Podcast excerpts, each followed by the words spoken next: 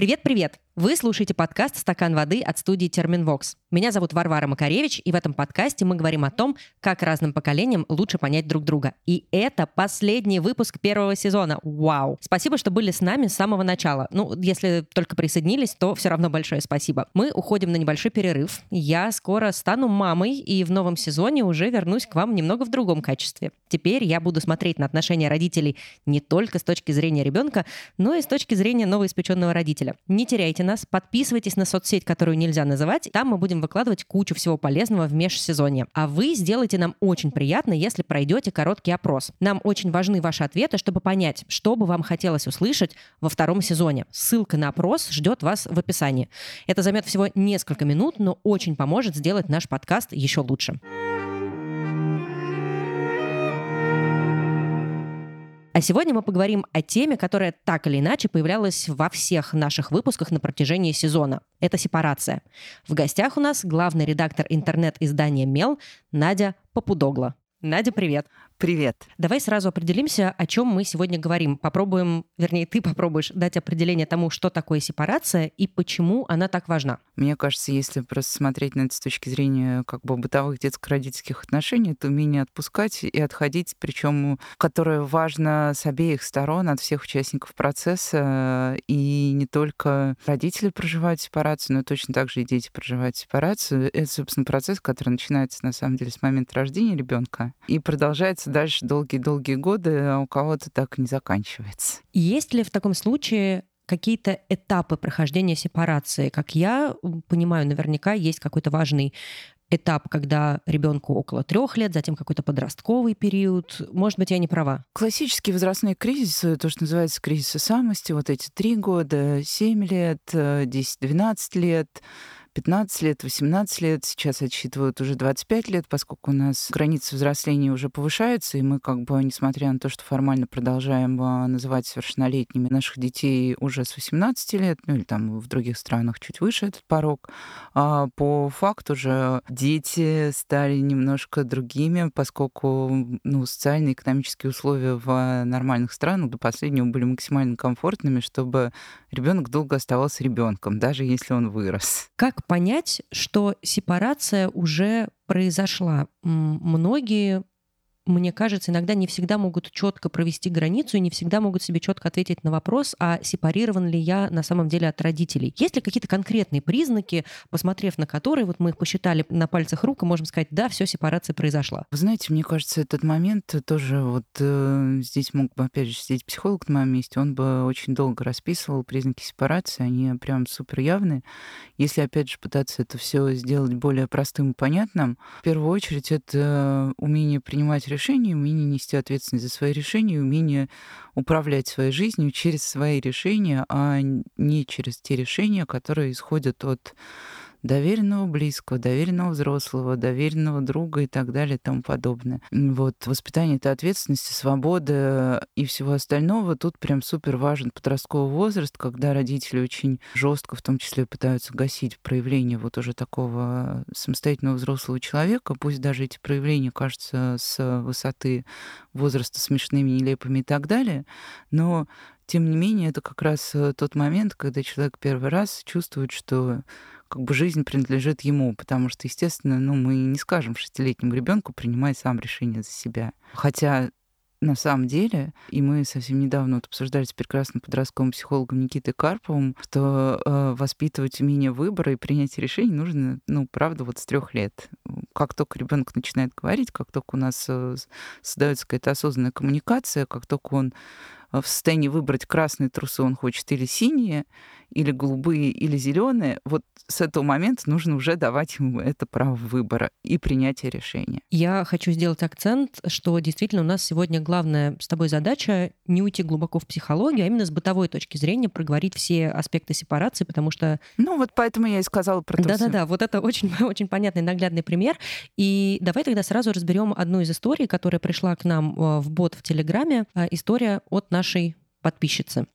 Я совершенно точно не отделилась до конца от родителей. Но тут есть правило. Чем больше расстояние, тем лучше отношения.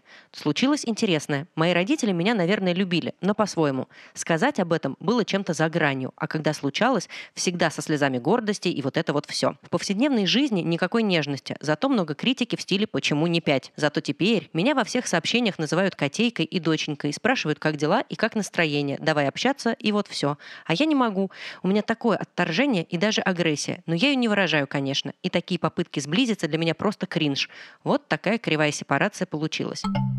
В этом сообщении э, наша подписчица пишет про правило, что чем больше расстояние, тем лучше отношения. Ты можешь согласиться с этим правилом? Нет, конечно. Чем больше расстояния, тем больше разных вариантов того, что с вами может случиться. Может случиться полный разрыв связи. Это типичная ситуация, и расстояние очень хорошо позволяет полностью ликвидировать те или иные отношения. И мы знаем массу примеров, когда как раз взрослые дети, ну, тут даже не нужны большие расстояния, когда взрослые дети снимают квартиру, уезжают на другой конец города, а в Москве можно себе позволить здесь обеспечить достаточно большое расстояние от края до края. И с этого момента, ну, хорошо, если родителям ответить на их сообщения в WhatsApp эм, сразу, а не через 3-4 дня и так далее. Я не очень, правда, поняла, почему здесь речь именно о проблеме сепарации, потому что понятно, что здесь как раз, ну, главная проблема, она не в том, как отсепарироваться, а в том, как э, пережить свои какие-то детские травмы. И мне кажется, что это прям вот э, пример, когда когда мы пишем в каждом материале, почти не стесняясь обратиться к психотерапевту, я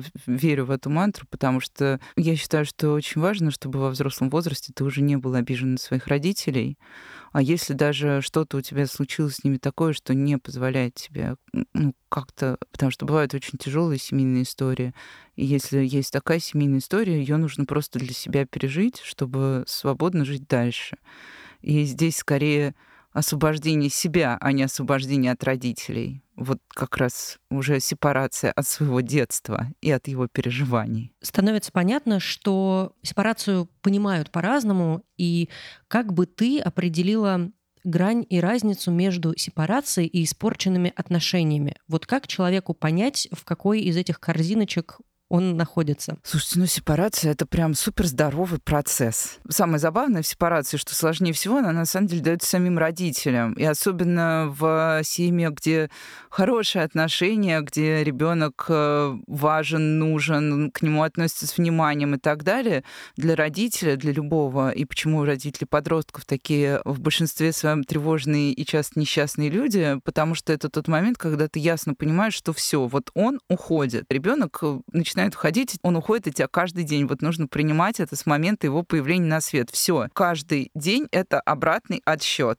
И очень хорошо, что этот обратный отсчет в какой-то момент происходит, и мы становимся взрослыми людьми с хорошими, ровными, доверительными отношениями и так далее. Наверное, возможно, многие со стороны, если бы посмотрели на отношения меня и моей мамы, про меня можно было бы сказать, что я в свои 43 не сепарирована от мамы потому что мне нравится спрашивать у мамы совета, мне нравится вообще проводить с ней время. В общем, я целиком полностью э, рада ее присутствию в моей взрослой жизни у меня нет вопросов, что она там когда-то вторгается в мое личное пространство. Это, естественно, происходит. Я делаю это с такой же, наверное, частотой. Да, вот если меня обвинили как раз в том, что э, я не сепарирована, я могу в ответ сказать просто, у меня здоровые взрослые отношения с моим сохранным взрослым родителем. Мы понимаем друг друга, у нас нет конфликта.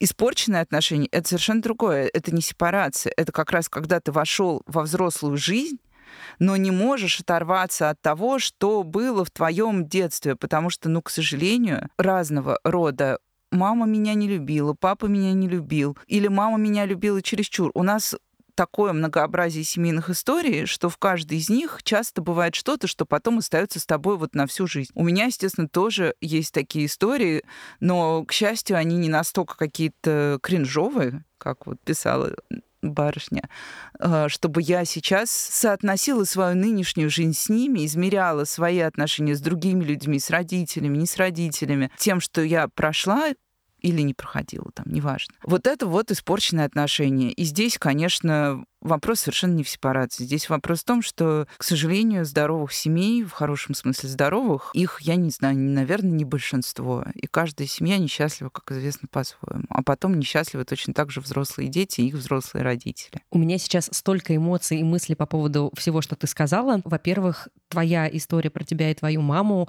для меня лично это очень классный пример как раз вот хороших, нормальных отношений. И если хочется общаться со своими родителями в таком формате, если всех это устраивает, то это супер здорово.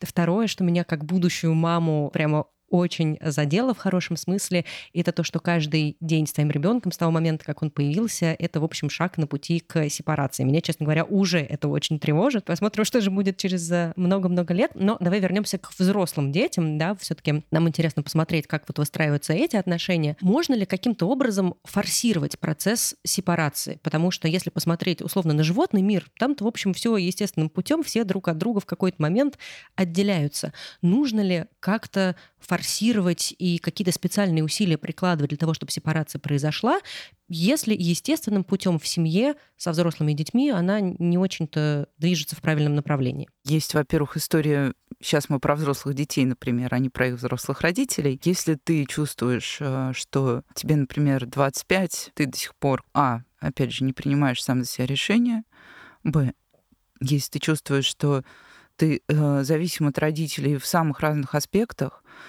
а, скажем так, очень часто затяжной сепарации, это, кстати, феноменальная история, которая сейчас происходит в США. Сейчас э, в США как бы исследовательский центр Пью, он замеряет постоянно, сколько взрослых детей живет со своими взрослыми родителями.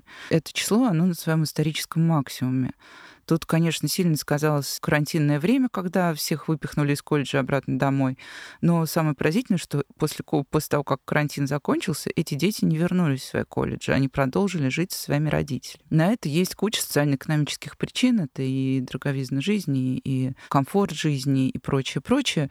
Их, наверное, надо оставить в стороне. Но вот если ты а, супер зависим от своих родителей в достаточно взрослом возрасте, материально и так далее, то это будет тебя постоянно тоже как бы удерживать в рамках твоего комфорта и дискомфорта, потому что, как правило, здесь э, эти два понятия идут на такой приятный компромисс. То есть, с одной стороны, вроде и хочется жить отдельно, а с другой стороны, ну вот а что, мне надо работать, это столько денег надо заработать. Нет, посижу еще с мамой и папой, все равно, ну, они мне уже деньги не дают, но зато я экономлю, вот квартиру не снимаю, в кафе не хожу, мама меня кормит, все зашибись. И в этой ситуации как бы должны вступать те же самые а, разумные взрослые-взрослые, потому что, возможно, если вам хочется держать при себе ребенка, которому 25 лет, с вами не все в порядке. Если это здоровый ребенок, который в состоянии сам уже за себя что-то делать, это значит, что проблема у вас, и вам уже пора к психологу и анализировать, почему вы не в состоянии отпустить выросшего взрослого человека. Наверное, у меня дурацкие примеры про себя, но я достаточно долго жила вместе с мамой, лет до 24, я не особенно работала, у меня было оправдание, что я училась много и в разных вузах, и как-то у меня не очень получалось работать э, параллельно. И мама в какой-то момент просто меня выпихнула из дома и сказала, тебе пора найти работу. И я нашла через три дня работу от ужаса, что как же так, мама меня выпихнула на улицу. И с тех пор вот благополучно работаю, сама справляюсь неплохо, даже вот теперь уже, кажется, сама мама, уже 10 лет, и тоже вроде бы затаскиваю. В общем, иногда принудительная сепарация полезна и важна, просто обе стороны должны понимать, в какой момент они оказались друг у друга в зависимости. А признаки зависимости определяет уже каждый сам внутри своей семьи. Но если у вас нет отстроенных личных границ, личного пространства, и вы сидите вот так вот друг на друге и цепляетесь друг за друга, повторю, пора обратиться к специалисту хотя бы просто поговорить. Пора разбираться, почему вы так делаете. Да.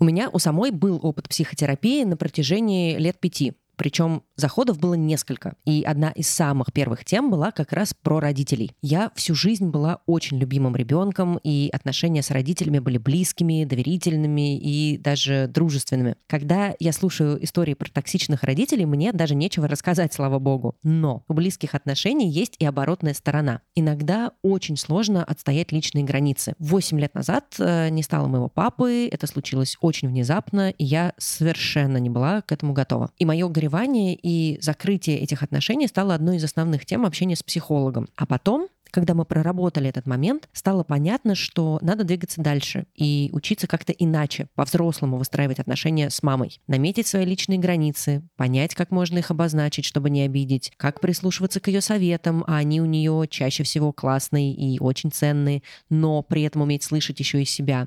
Наверное, это все можно было бы сделать без помощи психолога, но явно заняло бы больше времени и сил. Если вам кажется, что вы уже готовы, но не знаете, с чего начать или стесняетесь попросить у знакомых контакты их психолога, то можно обратиться в замечательный сервис Ясно. Ясно — это первый и самый крупный в России сервис подбора и видеоконсультаций с психологами. Я знаю людей в своем окружении, у которых есть запросы, которые классно было бы проработать с терапевтом, но они совершенно не знают, как подступиться к терапии в силу самых разных причин. У некоторых до сих пор еще живы предубеждения против психотерапии. Кто кто-то считает, что это очень дорого, кто-то просто не знает, где искать специалиста, потому что все-таки вы будете доверять своему психологу очень важные и личные вещи. Когда я проходила терапию, мне повезло и специалист, которого мне посоветовали знакомые, подошел по всем параметрам. Это, кстати, очень важно, чтобы вам с вашим психотерапевтом было комфортно. Я абсолютнейший фанат психотерапии и считаю, что каждый взрослый человек должен через этот полезный опыт пройти. В Ясно психологи подбираются индивидуально под запрос клиента на основании заполненной анкеты. А если хочется еще более индивидуально, то можно попросить о ручном подборе службы поддержки. В ней работают только специалисты с психологическим образованием, и они очень четко поймут, кто нужен нужен именно вам. Я, например, из тех миллениалов, кто просто ненавидит звонить и лучше напишет сообщение. И в ясно вам не нужно обзванивать всех знакомых в поисках хорошего психолога. Вообще не нужно никуда звонить. Сервис очень удобный и интуитивно понятный. Надо просто заполнить анкету и выбрать удобное время алгоритмы подберут специалиста с учетом ваших индивидуальных предпочтений. Терапию можно проходить одному, с партнером, другом или родителем, что очень актуально для нашего подкаста. Все сессии проходят по встроенной видеосвязи на сайте или в приложении, и они не записываются, поэтому можно не волноваться за свою безопасность на звонке. Наши гости в подкасте очень часто говорят о пользе психотерапии и ее возможностях. Поэтому мы вместе с Ясно дарим вам промокод «Стакан» большие латинские буквы без пробелов. Он дает скидку 20% на первую парную или индивидуальную сессию при регистрации. Вы можете активировать промокод в течение трех месяцев а использовать промокод, соответственно, после активации, можно в течение года. Промокодом можно и нужно воспользоваться перед бронированием первой консультации. Все ссылки оставим в описании. Хочу короткое пояснение. Смотри, мы в начале разговора проговорили, что сепарация — это скорее про возможность принимать самостоятельные решения, брать ответственность за свою жизнь, если, допустим, мне все еще 25, я живу с родителями, экономлю на продуктах и э, аренде жилья, но при этом я принимаю какие-то решения про свою жизнь и сама, в общем, распоряжаюсь ею так, как считаю нужным. Это какое-то пограничное состояние? Нет, вот поэтому я и сказала про личные границы. Как бы нет, нормально жить так, как экономически выгодно. Это как раз один из признаков, да, вот ответственного человека, который понимает, если все стороны приходят к этому каким-то договорным путем, понимают, что с ними сейчас здесь, что они именно так хотят жить, что это обоюдное решение, тогда нормально. То есть я говорю именно о той ситуации, когда скорее человек, вот то, что сейчас называют инфантильность зумеров, вот это вот бесконечное, когда значительно удобнее, чтобы до последнего тебя тащила какая-то ослик, а ты бы продолжал ехать в этой тележке и наслаждаться пейзажами, водопадами и всем прочим. Да, иногда очень хочется продолжать ехать в тележке, но уже нельзя. Я хочу, чтобы мы здесь с тобой послушали одну историю от нашей подписчицы. Здесь э, речь пойдет именно про физическую сепарацию и последствия, которые она за собой повлекла. Уехала я на другой континент от своей семьи, а, когда я выпустилась из университета в 2015 году. На тот момент мне было 20 лет. Как мне казалось, я уже самостоятельная взрослая дама которая сама может принимать решение прекрасно устроить свой досуг и выстроить времяпрепровождение абсолютно любыми способами. Ох, как же я ошибалась. Как только я приземлилась в Соединенных Штатах, для меня начался просто сущий ад, э, скучание, тоски по родителям, по дому, по запахам, по тому, что я вижу вокруг себя. И страдала я примерно год. Я постоянно ездила домой, как только у меня выпадала возможность, а, потому что таким образом мне создавалась, наверное, иллюзия, что все как, как было прежде, так и осталось. Но с каждым приездом я понимала, что я уже меняюсь а, как личность, поэтому для меня эти мучения были связаны с вот с именно такой физической сепарацией. В итоге во что это вылилось? Э, самолеты, аэропорты, все, что связано с отъездом, для меня сейчас э, нагнетает ужас. Даже когда я уезжаю в отпуск, я всегда плачу. Для меня это очень тяжело, э, потому что я, наверное, ассоциирую это с тем ужасным периодом, когда я очень скучала по дому, по родным и по всему тому, к чему я привыкла.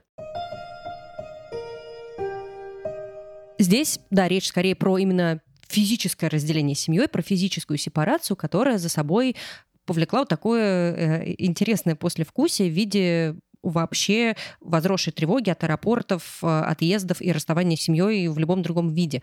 Может ли такого рода сепарация, такого рода разделение, давай, может быть, лучше скажу, навредить каким-то образом? И тут э, хочется очень много задать вопросов тому, кто записывал вот это аудио, потому что здесь явно есть предыстория, а в этой предыстории, ну, было бы очень странно, если бы я сейчас начала делать какие-то выводы из э, крошечного аудио о том, что было до этого отъезда.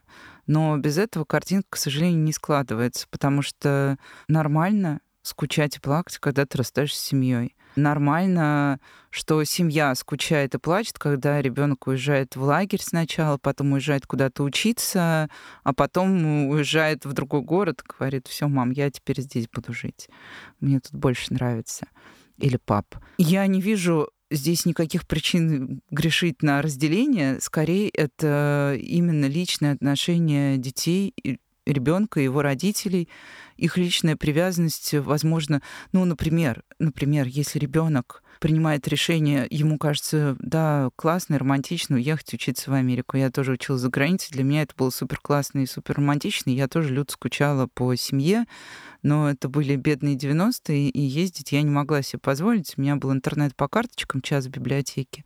Вот я писала электронные письма, как я скучаю. Да, если ребенок никуда не ездил, например, за всю свою жизнь ни разу с родителями не разделялся. Вот это к вопросу о том, что надо все-таки учиться раньше отпускать и ребенка приучать к тому, что он может оказаться, мы не вечные, с нами тоже может случиться все что угодно. Наша задача сделать так, чтобы ребенок, дай бог, чтобы это не был маленький ребенок, но без нас нормально затаскивал эту жизнь со всеми ее входящими и исходящими, показал опыт совершенно непредсказуемыми. То есть, если я правильно понимаю, подготовить к сепарации ребенка это задача родителей, чтобы потом мы, взрослые дети, и мы, наши взрослые родители, могли нормально коммуницировать. Да, да, именно. Давайте детям свободу. То есть, ну, это вот то же самое, что я говорила, что с самого младшего возраста давайте детям свободу.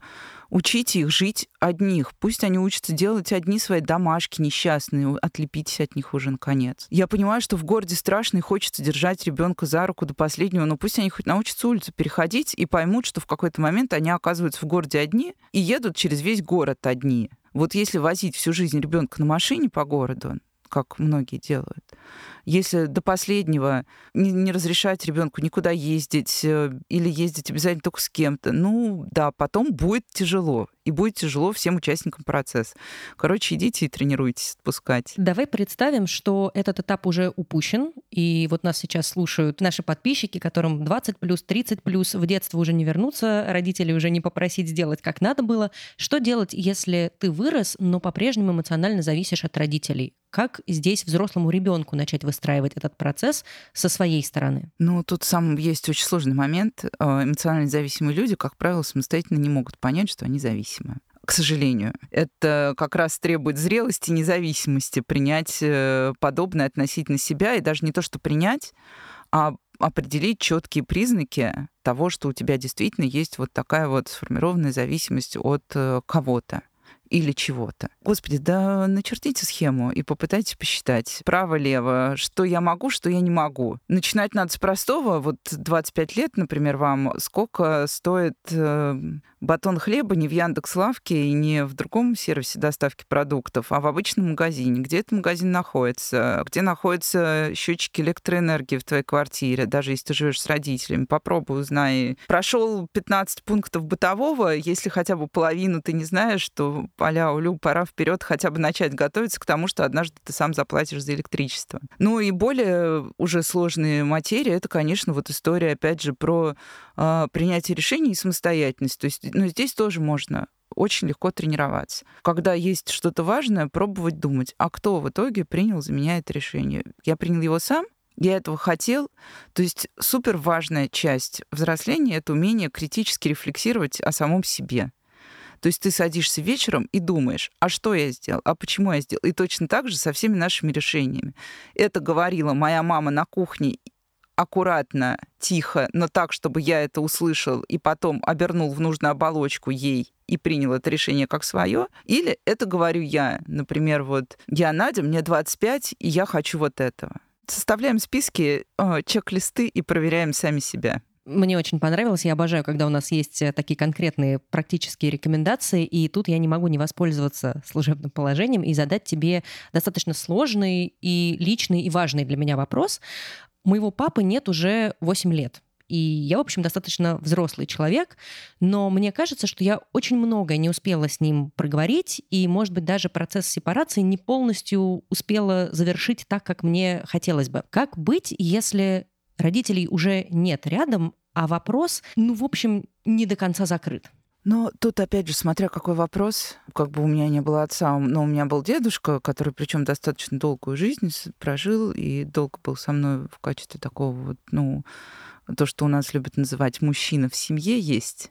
Но я тоже чувствую печаль и горечь, несмотря на то, что он дожил до 90 плюс лет, что мы там кучу вещей не успели сделать, что я не успела что-то для него сделать, и меня это очень сильно огорчает. Скучать по тем, кто ушел, это нормально, естественно, и это делает нас, собственно, нормальными людьми. Это признак того, что с нами еще что-то, по крайней мере, здесь в порядке. Другое дело, если остались какие-то незакрытые вопросы, связанные именно с такими вот детско-родительскими отношениями. Это очень часто бывает.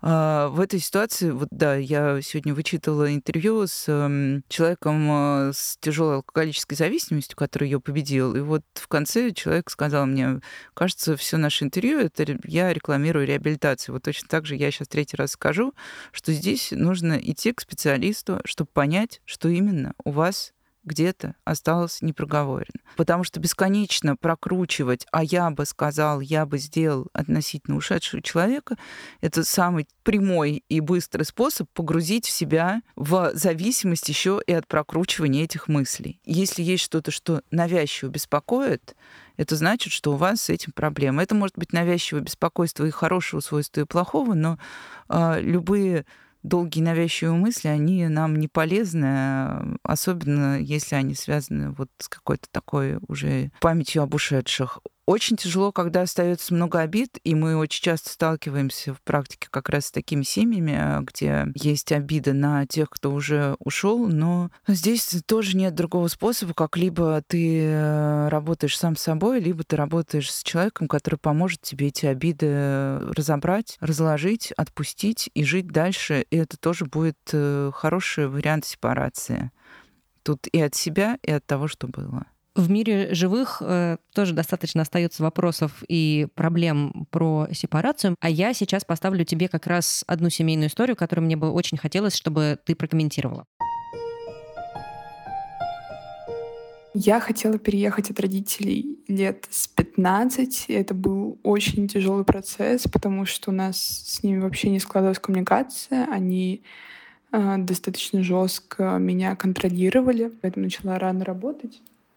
И где-то к годам 17 я поняла, что вот, все, у меня хватает денег, возможностей, все, я могу переехать. Это все скрывалось от родителей, что я ездила, смотрела квартиры, а, приходилось там вытаскивать вещи по неделям, потому что можно это протащить только в школьном рюкзаке. Я жила так год одна.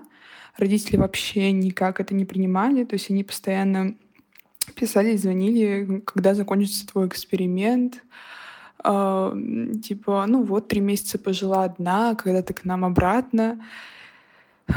подшуч... подшучивали над этим, было не особо приятно. Вот, потом у меня закончился контракт, я, а, это было летом, а один из летних месяцев я уехала за границу, и вот до моего отъезда был еще один месяц, когда у меня закончился контракт, и мне нужно было где-то переждать этот месяц. Я не хотела снимать квартиру чисто на этот месяц, потому что это бы выходило очень дорого.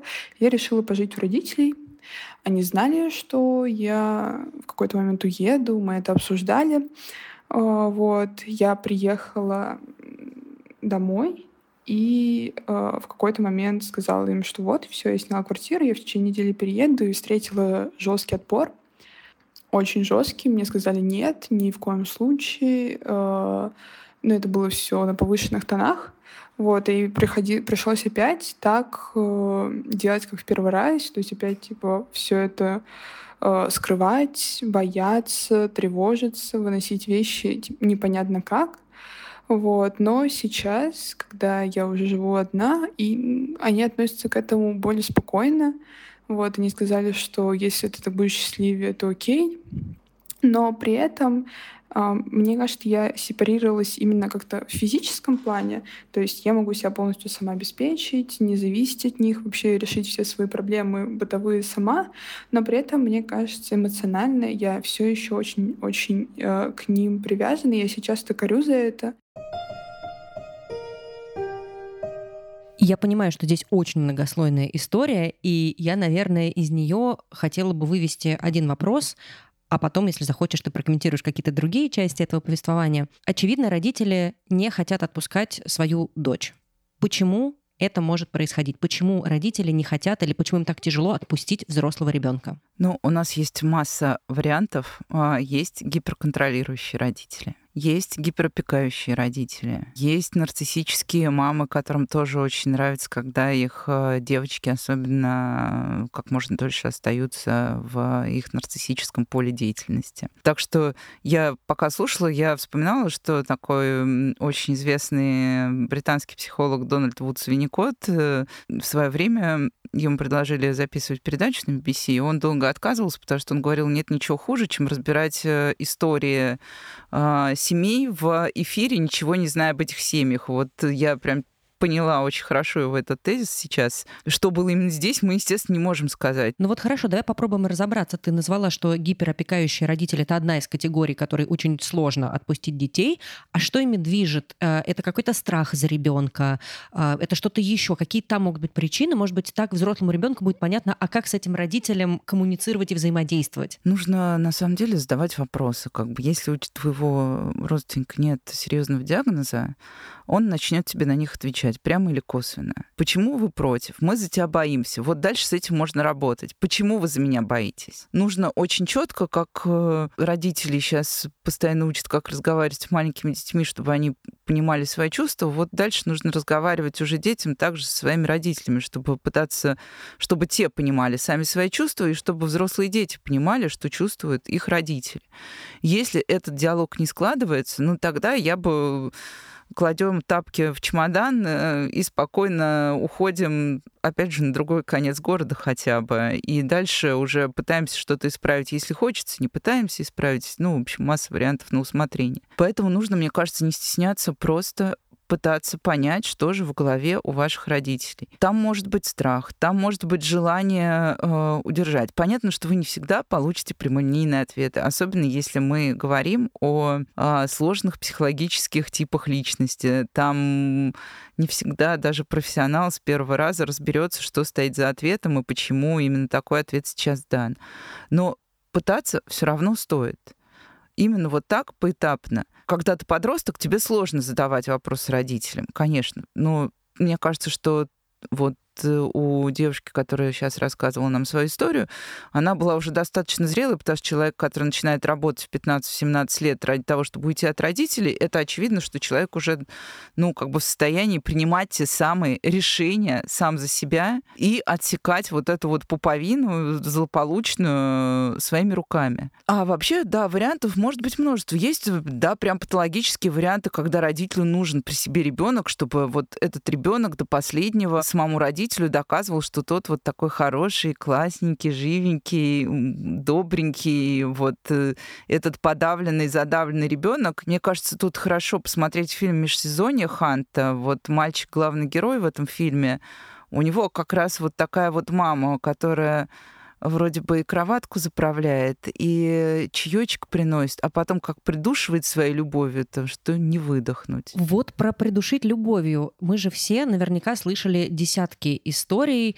а, которые можно проиллюстрировать одной буквально фразой «родители лезут в мою личную жизнь», когда мама, реже это папы, активно принимают участие в выборе спутника или спутницы жизни. Я не буду спрашивать, почему они это делают. Я спрошу, как им дать понять, что это не нужно, чтобы при этом их не обидеть. Вот какую бы фразу или форму диалога ты бы предложила в этом случае? Ну, иногда обидеть даже полезно, простите за грубость, потому что действительно иногда бывают только те... Ну, хочется сохранить хорошие отношения, но иногда важно обозначать свои личные границы максимально четко, резко и прозрачно нормально до тех пор, пока их не приходится прям вот, я не знаю, там уже выстраивать рубежи, чтобы там не перелезла эта мама через кирпичную стену опять своей кастрюлькой супа и выбором девушки. Как разговаривать? Как э, тут тоже люди настолько многообразные, сложные, и что ни одного универсального совета здесь реально не существует. Ну вот его просто нет. Было бы глупо, если бы я дала, сказала, говорите вот так, вот так и вот так. Потому что на одном родителе это сработает, на другом не сработает. К сожалению, в нашей стране вообще очень большая проблема с пониманием того, что такое личные границы. Мы начали учить этому детей буквально пять лет назад, и, в общем-то, это даже и не приветствуется, потому что есть э, сильная оппозиционная партия, которая считает, что у детей личных границ нет и быть не может таких родителей очень и очень много. Но нужно обозначать родителю последовательно, убедительно и взвешенно с раннего возраста, приучать его к тому, что у тебя есть своя жизнь. Мама, пожалуйста, не заходи ко мне в комнату сейчас. Мама, пожалуйста, стучи ко мне в дверь, если хочешь зайти. Папа, пожалуйста, не надо там ходить передо мной голым, что очень сильно смущает взрослых детей. Они взрослеют значительно раньше, на самом деле, начинают замечать наши всякие дебильные взрослые штучки, а нам-то кажется, что они еще малыши. Я вообще считаю, что ребенок должен быть вправе в любом возрасте говорить родителю, что ему что-то не нравится в поведении родителя. Как бы это не неуважение, это не низвержение бесконечного авторитета, а это осознание себя самостоятельным человеком. Если тренироваться с детства, то во взрослом возрасте будет значительно меньше проблем. А давай попробуем еще раз твой нелюбимый жанр, послушаем еще одну историю, как раз она просто тоже ложится сейчас в тему, и продолжим наше с тобой тогда обсуждение. И у меня физическая сепарация произошла вот где-то 18 лет, когда уехала учиться, и я уже особо не жила с родителями, там, приезжала на выходных и так далее. А ментальная, она произошла только к 21 году, и только потому, что я очень сильно психанула, потому что я просто устала от контроля, устала от попытки меня вернуть и доказать мне, что я ничего не добилась в этой жизни к 21 году, э, что я просто психанула, очень сильно разругалась с родителями, и мы перестали общаться. И там три месяца мы не общались, и я смогла спокойно пожить без постоянного контроля, без того, что мне нужно было даже вплоть до того, что отчитываться, а появился ли у меня парень, а куда я ходила, и ходила ли я там на какие-то выставки. А, я стала намного спокойней, у меня немножко голова пришла в покое, а, вот. Ну и родители тоже что-то свое осознали, потому что к моменту, когда мы начали все-таки общаться, они уже подуспокоились, и они не так сильно, не так рьяно лезут в мою жизнь. То есть, конечно, попытки до сих пор с их стороны есть. То есть и мама предлагает э, там, завести ребенка и вернуться к ней жить, потому что она поможет. Э, и постоянно спрашивают, а что у меня там с мужем, а все ли хорошо, а не поссорились ли мы. И пытаются постоянно лезть в отношения, давать какие-то советы постоянно, вернее, большая часть их, конечно, не прошена, и большая часть их вообще не подходит мне, и даже я не могу их как-то трансформировать, э, чтобы они мне подходили.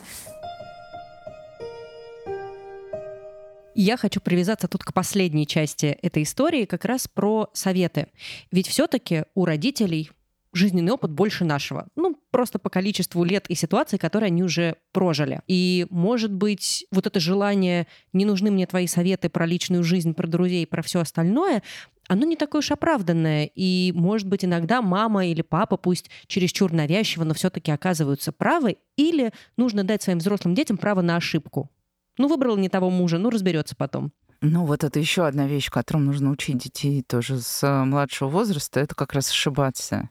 Можно начинать тоже прям вот с э, младенчества и не объяснять ребенку, как правильно складывать пирамидку. На пятый раз он ее сложит сам. И дальше тренировать это уже на больших материях, фактурах. Давай представим, что момент упущен. Опять же, вот мы рассказали уже ребенку, как собирать пирамидку, какие трусы ему надевать. Ему 25, он уже со своей семьей, всего этого не прошел? Ну, скорее всего, если такая ситуация, то ее никто не замечает, потому что она часто всех абсолютнейше устраивает. Потому что если родители не отпускали ребенка, а ребенок э, даже подростковый период прошел с желанием остаться внутри семьи, это вот, э, вот это вот опять гиперопекающая семья, из которой так просто не вылезешь, то это действительно, скорее всего, такая, ну, это не здоровая ситуация, но она тут всех устраивает. Другое дело, что вообще непрошенные советы, надо помнить две вещи, наверное, о родителях, о взрослых, всем детям.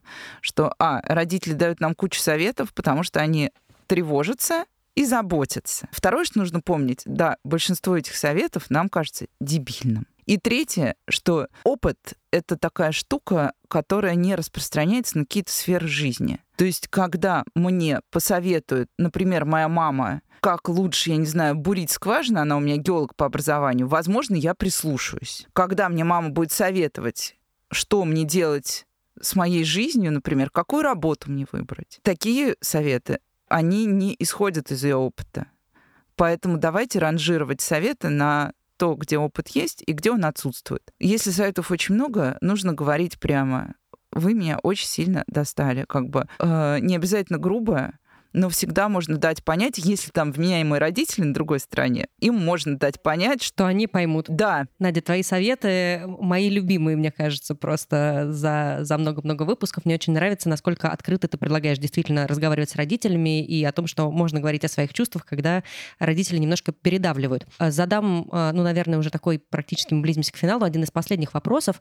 Можно ли с родителями быть на равных? Не нарушает ли это какую-то природную иерархию? Можно ли вообще к этому стремиться? получается. Природная иерархия, естественно, существует, э, и мы должны защищать своих детенышей до определенного момента, пока мы не дали им определенные навыки. А вот у человеческого рода это все очень долго происходит, в отличие от котят, щенят и прочих прекрасных существ. Это просто очень сложный дискурс, по поводу которого постоянно мы спорим вот в образовательно-воспитательной среде, потому что, естественно, родитель, который совсем на равных с ребенком с самого раннего возраста, это не полезно ребенку вообще ни раз. А у трехлетки не должна быть мама трехлетка, которая капризничает и просит вытереть ей нос. Просто у тебя есть твои зоны ответственности. Сначала вытирать нос, потом э, выбирать школу, потом помогать э, пережить подростковый период, причем именно помогать пережить, а не переживать за ребенка. А когда ребенку 30 лет? А дальше отпускать и наблюдать, пусть цветы растут дальше сами по себе. Мы уже посадили, полили, они научились поливать себя сами. Вперед. Ну, то есть, когда мы, взрослые дети, просим от родителей уважение нашего мнения, в том числе и существование в семье в качестве равных партнеров, это нормально. Во взрослом возрасте вообще нет истории авторитета. Простите. Есть история любви и уважения, но история авторитета до свидания. Старшие лучше не знают, к сожалению. Класс. Надя, на этом мы с тобой сегодня и закончим. Спасибо тебе огромное. Очень интересный разговор про сепарацию у нас получился. А, спасибо и надеюсь, что еще встретимся, возможно, с тобой во втором сезоне. Спасибо. Это был подкаст «Стакан воды» от студии Терминвокс. Спасибо, что вы с нами. Мы будем очень благодарны, если вы поделитесь своим мнением о первом сезоне и расскажете, что хотите слышать во втором. Все это можно сделать через запрос, ссылочку на который мы оставили в описании.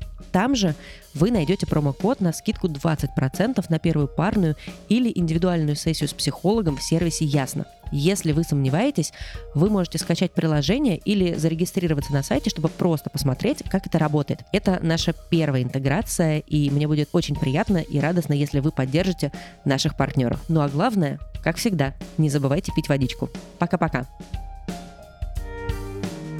Над подкастом работали ведущая Варвара Макаревич, звукорежиссер Александр Павлов, продюсер и редактор Глеб Фадеев, дизайнер Елизавета Семенова, автор джингла Полина Бирюкова.